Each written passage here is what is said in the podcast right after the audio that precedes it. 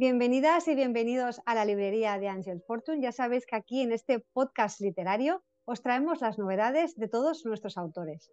Y hoy nos visita una escritora y cantante gallega que ya pasó por la librería y que nos presentó su obra que quedó finalista allá cuando la pandemia era tema de conversación en boca de todos, pues ella ganaba eh, un, premio de finalista con esta magnífica obra de Volveré.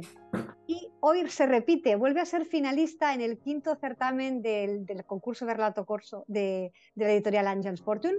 Ha quedado finalista nuevamente, esta vez con un nuevo relato, y ha venido hoy aquí a contarnos esta nueva experiencia. Ruteire, bienvenida a la librería. Gracias, Liz. Muchas gracias a ti, a Isabel y por supuesto a la, a la editorial, ¿no? Sí, bueno, finalista nuevamente y bueno, eh, ya he quedado en segundo puesto, en tercer puesto, como comentábamos, me queda el primero ya, ¿no? Ya está, o sea, ya estás ahora eh, eh, en la recta final de, tanto premio que has ganado. ¿Qué se siente al volver a ser finalista con un relato nuevo también como los que tú sueles hacer de fantasía, de magia y de amor?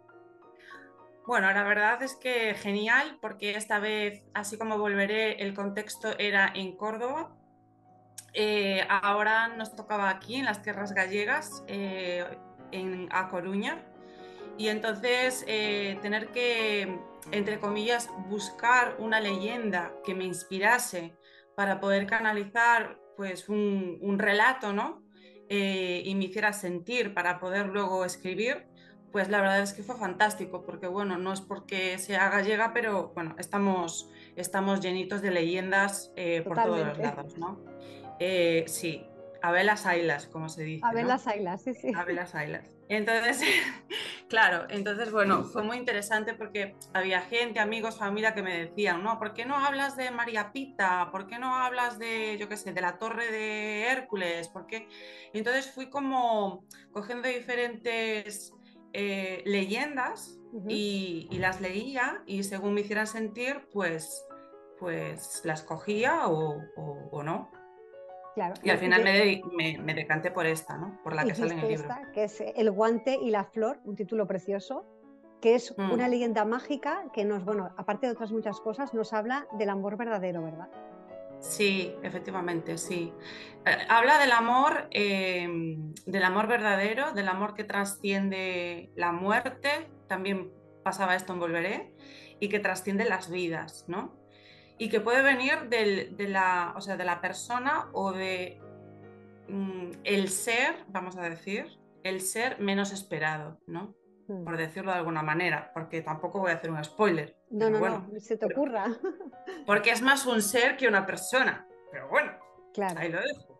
Claro, claro. Sí, sí, esto hay que leerlo con, con, con, detenimiento porque hay mucha enjundia, tanto en Volveré como en El guante y la flor, y a mí me gustaría que me dijeras, porque ha sido muy reciente esta, esta entrega de, tu premio de finalista, ¿cómo viviste ese momento, Ruth? Bueno, eh, nerviosa. Claro. Eh, ¿Cómo no puede ser nerviosa?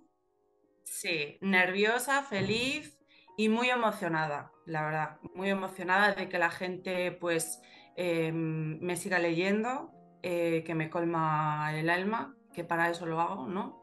Eh, para que, bueno, eh, las personas que lean estos cuentos mágicos, como digo yo, pues se queden ahí con la con ciertas preguntas en la cabeza rondando, ¿no? Es como una semillita que colocas y bueno, luego cada uno pues que piense, que piense lo que quiera. Lo que quiera, claro. Ruth, tú eres amante, apasionada y además entendida de la cultura celta. Eh, es algo que, bueno, que ya lo llevas en tu sangre galega, básicamente. Me gustaría saber em, cuánto influye esta cultura y estas, bueno, cuánto influye en tu obra y en ti misma.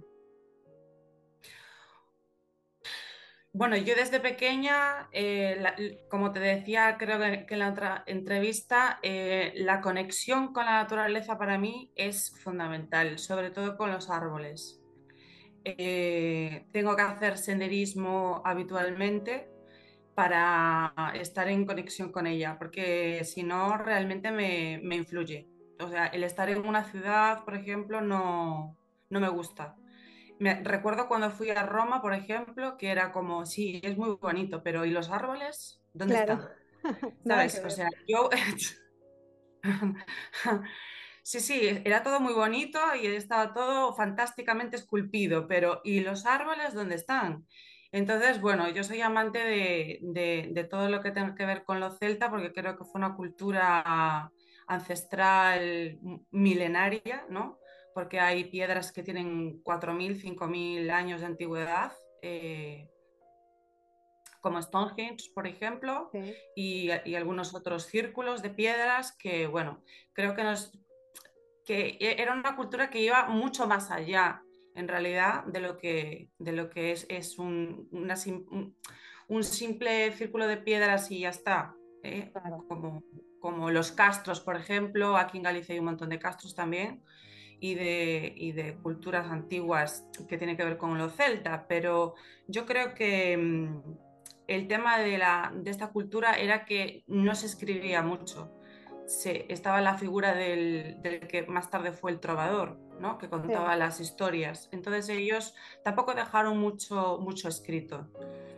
Entonces no se recoge, pero sí en leyendas, que era lo que se decía de, de, boca a boca, vamos a decir. De boca a boca. Y de eso es lo que se sigue hablando aquí en Galicia, ¿no? Lo que te contaba tu abuela, lo que te contaba tu, tu, tu bisabuela, tu, lo que va pasando de generación en generación, ¿no? Entonces, sí, claro, me ha influido un montón. Y siempre he querido viajar por todas las naciones eh, celtas, la Bretaña francesa, eh, Irlanda, eh, mm, Asturias también, o sea, toda la parte norte de España tiene mucho, tiene mucho de esta cultura. Tiene mucho de celta, sí, obviamente. Sí, sí. Bueno, el trisquel es como el símbolo celta, ¿verdad? No sé cómo lo llaman aquí en España, el trisquel en Bretaña, que yo estuve en Bretaña. Sí, el trisquel. El trisquel se llama igual, ¿verdad? En España, que es este simbolito celta. Esto me sorprendió cuando de repente vi que sí. sí, lo comparte el norte de España, o sea, realmente es una cultura muy arraigada en estas zonas, ¿no? Así que, bueno, pues es... Sí, se comparten, prácticamente son los mismos símbolos, aparecen en diferentes tierras, pero los símbolos son exactamente iguales, están... Em, en las piedras, incluso antiguas, están como, eh, como labrados, cincelados en las piedras, así que sí, sí, está, es, en común todo. Sí, sí, todo es muy es común y la verdad que es muy es digno de ver y sobre todo a mí, bueno, tú que eres cantante también, eh, a mí me parece increíble la música celta, o sea, esto es para mí para mí fue un descubrimiento y bueno, mi madre es asturiana, que yo esto no, ah. Entonces, claro, yo también me siento un poquito eh, celta por ese lado. Y es verdad que cuando escuchas esas gaitas y escuchas esa, esa sonoridad, te transporta, ¿verdad? Sí, sí, sí, sí, sí. Yo de hecho cuando voy a escribir siempre pongo música antes de, antes que suele ser siempre la misma, por cierto, que es, eh, bueno, yo soy fan de Tolkien. Sí. Creo que ya lo dije en la, en la vez anterior también y soy fan del Señor de los Anillos. Entonces hay una, eh, un audio que está en YouTube, lo, lo, puede, buscar cualquiera, que es de la, de la comarca.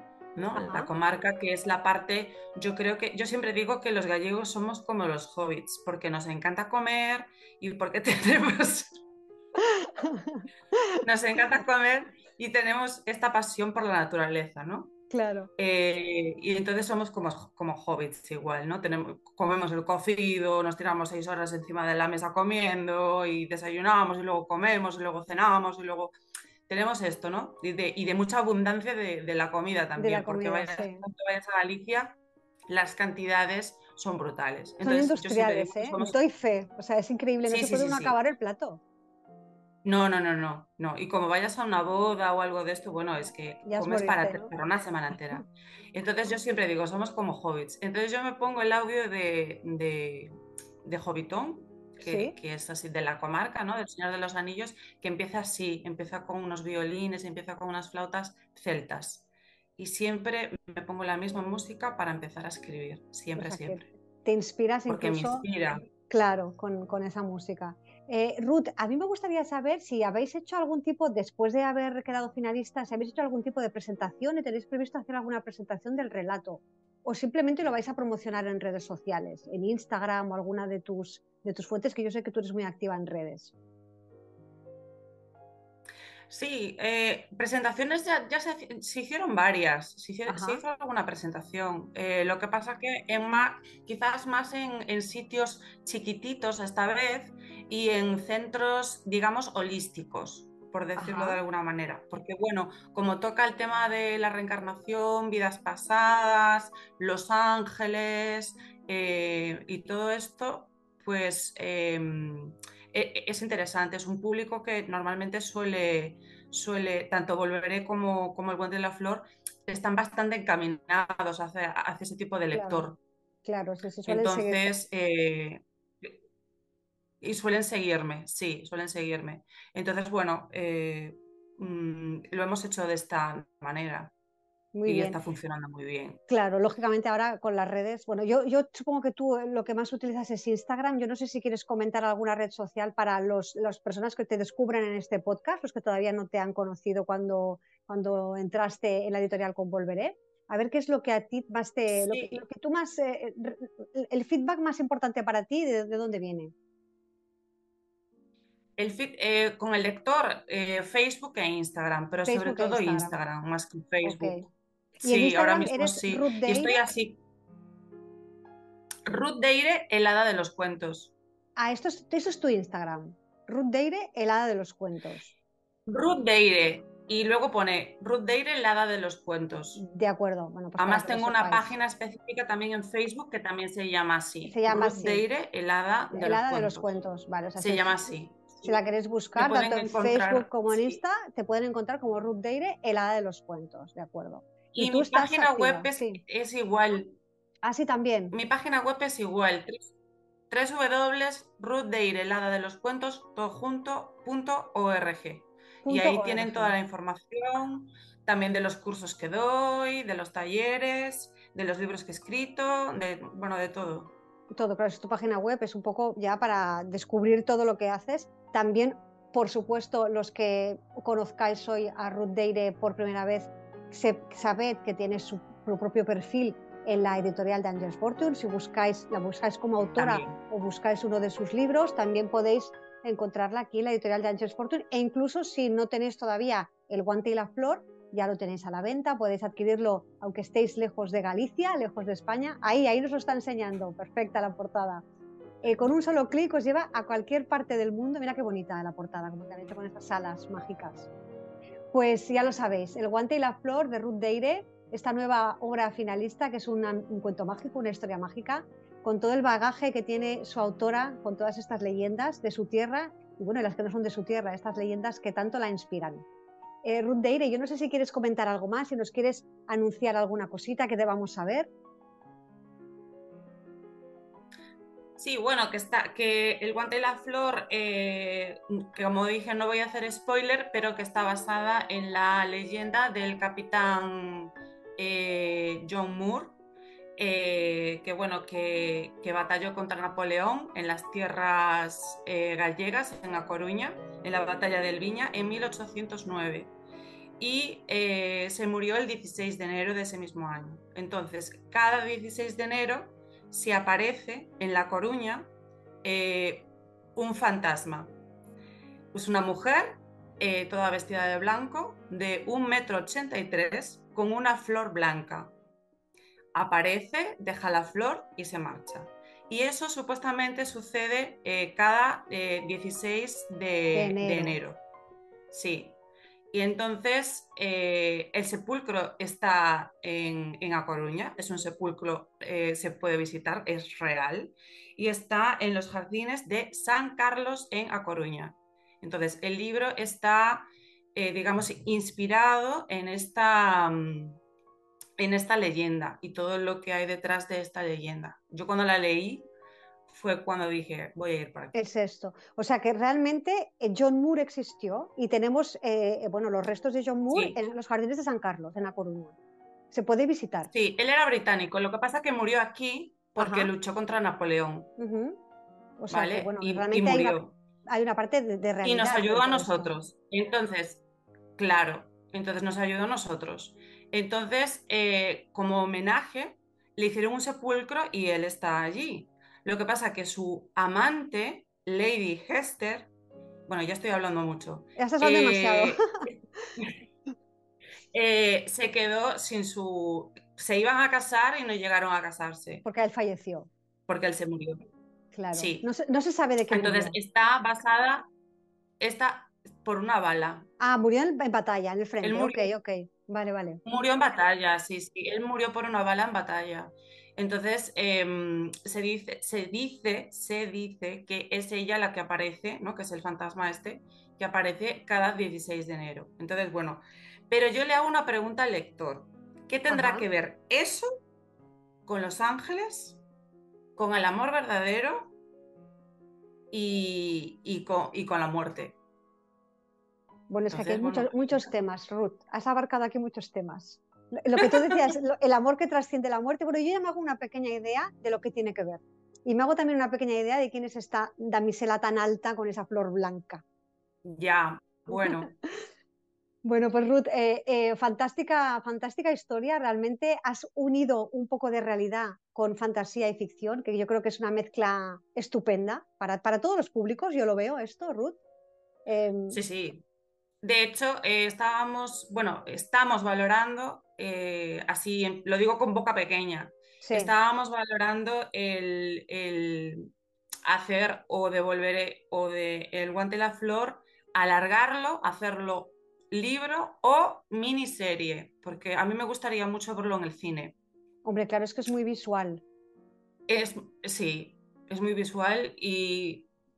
pero lo que pasa es que hay mucho trabajo detrás, tú lo sabes, detrás De, Mira lo que está sucediendo ahora con María Luisa Picado, ¿no? Que es todo un sueño hecho realidad, pero todo el trabajo que hay detrás. Muchísimo. Años, tiempo, mm. dinero, eh, patrocinadores.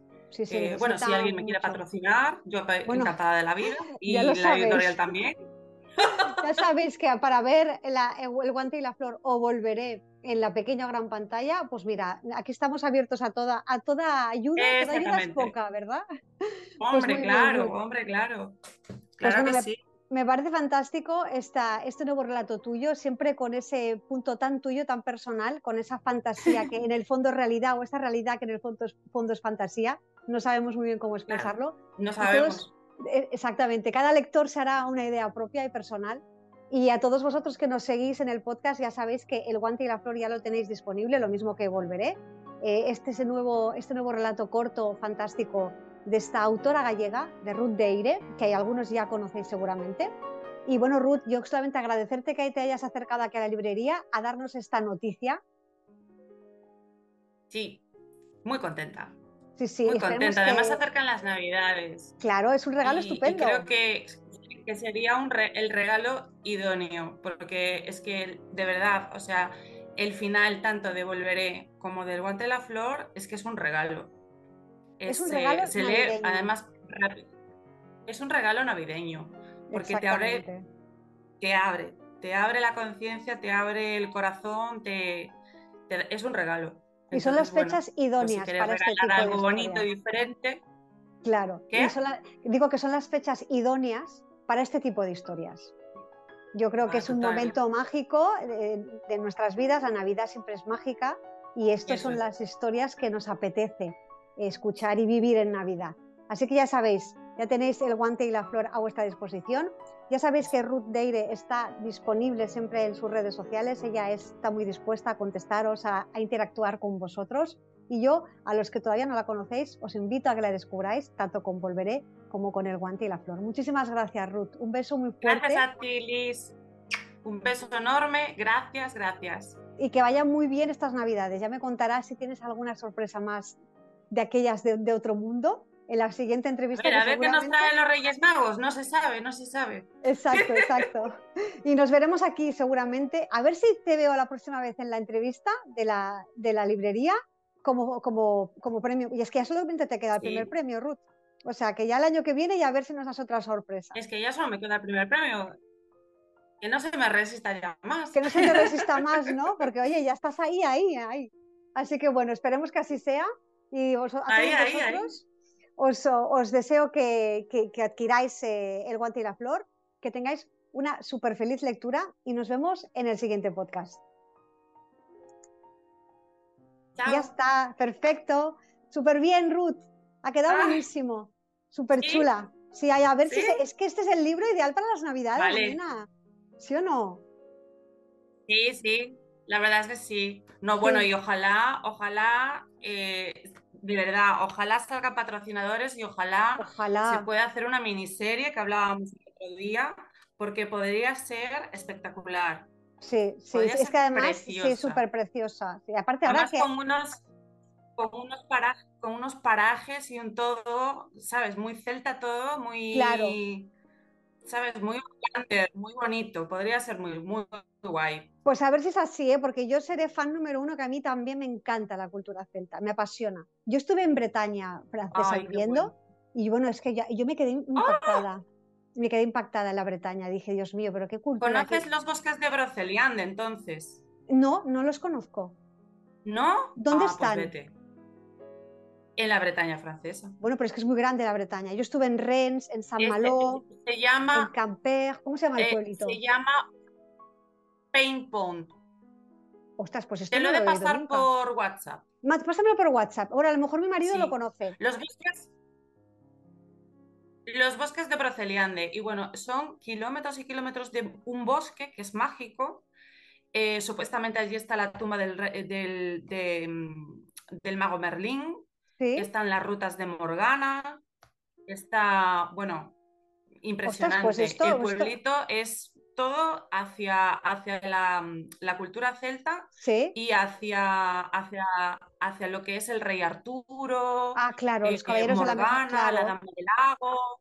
Claro, claro, claro. Ah, pues eso es interesante. Pues la próxima vez que vaya, y de hecho venden, ¿Sí? Venden espadas tipo caballero y todo esto. Una pasada. Claro, pues eh, será lo, lo que vivirá el turismo de ahí, será, claro. Pues bueno, pues bueno, ya lo tendré en cuenta, ya me lo pasas por WhatsApp y lo tendré en cuenta, porque a mí me encanta este, este, todo este toda esta temática me flipa. Bueno, pues nada, Ruth, y muchísimas gracias y nada, un besito muy fuerte y muchas gracias por, bueno, por, acercar tu momento aquí a la librería. Y, y, muchas gracias siempre. Nada, que va, un placer, ya sabes que es un placer para nosotros. Un beso, Ruth, hasta luego. Feliz Navidad. Igualmente. Chao, chao. Chao.